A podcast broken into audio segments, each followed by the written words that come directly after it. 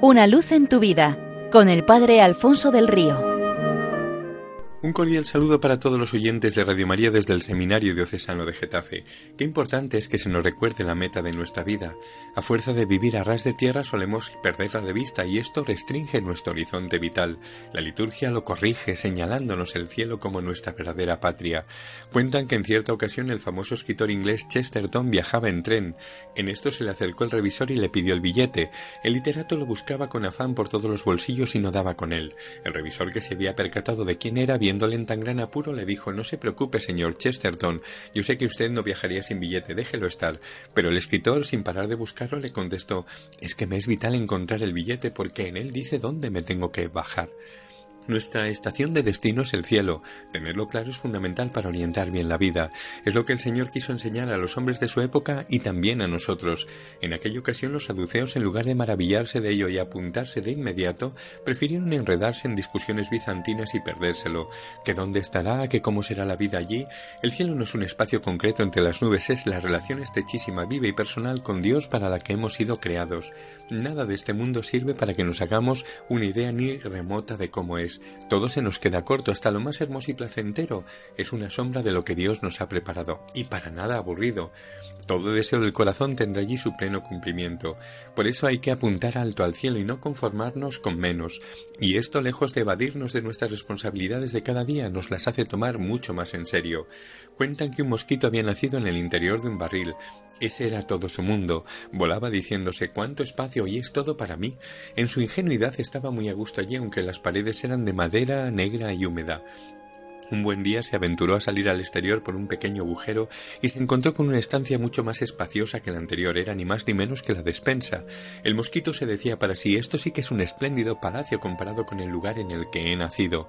Viendo una luz que venía de una abertura se acercó a ella y se llevó una sorpresa mayor entrar en un sitio luminosísimo e inmenso, y me parecía grande el lugar anterior, este sí que es espacioso. Pues así nos pasa a nosotros con el cielo. Nos imaginamos la vida eterna y lo restringido de nuestras ideas nos la hace ver como algo grande y bello pero al estilo de este mundo, que es lo único que conocemos. Sin embargo, cuando también nos llegue el momento de volar por espacios mucho más amplios y hermosos, veremos lo cortos que nos habíamos quedado. En la vida de Tomás de Aquino hay un hecho que recuerda a ese éxtasis que tuvo el apóstol San Pablo, en el que mm, tuvo una visión inenarrable que le llegó, le llevó a decir, ni ojo vio ni oído yo lo que Dios ha preparado para los que le aman. Corría el mes de diciembre de 1273, era la fiesta de San Nicolás. Tomás había celebrado la misa como de costumbre muy temprano. De pronto se negó a seguir escribiendo y a dictar a sus amanuenses. Sus superiores pensaban que era agotamiento y le mandan descansar. En compañía de su inseparable secretario Fray Reginaldo de Piperno, se dirigió al castillo de San Severo, propiedad de su hermana Teodora. Allí permanecería un mes sin mejorar su salud. Vuelto a Nápoles, Fray Reginaldo le insiste para que termine de dictar la suma teológica. Tomás le responde no puedo. Ante la tozudez del secretario, Tomás le dice después de lo que Dios ha dignado revelarme, todo lo que he escrito me parece nada. Así valoraba aquel monumento del saber que es la suma teológica comparada con un fugaz vistazo del cielo que Dios le había regalado. Otra dominica, esta terciaria de la penitencia, Catalina de Siena, un día se siente a punto de morir. En plena agonía, tumbada en una tarima rodeada por sus hermanas, tiene el semblante sereno, casi sin respiración y los ojos cerrados. Las mujeres lloran, el confesor también, de repente, vuelve a la vida, abre los ojos, mira alrededor, y en medio de la alegría de los circunstantes ella rompe a llorar al darse cuenta de que se habían terminado las maravillas que el Señor le había permitido contemplar. Siente nostalgia del cielo y por eso le resulta duro volver a la tierra. Sin embargo, el Señor le ha recordado la gran labor todavía pendiente, llevar a todo su amor. Ahora la voluntad divina es que cambie el encerramiento en casa por el lanzarse una gran labor apostólica. Su vida cobra un nuevo rumbo, viaja, habla todo tipo de gentes, dicta, remueve conciencias, convierte corazones, gasta su vida en ofrecer a todos un anticipo del cielo.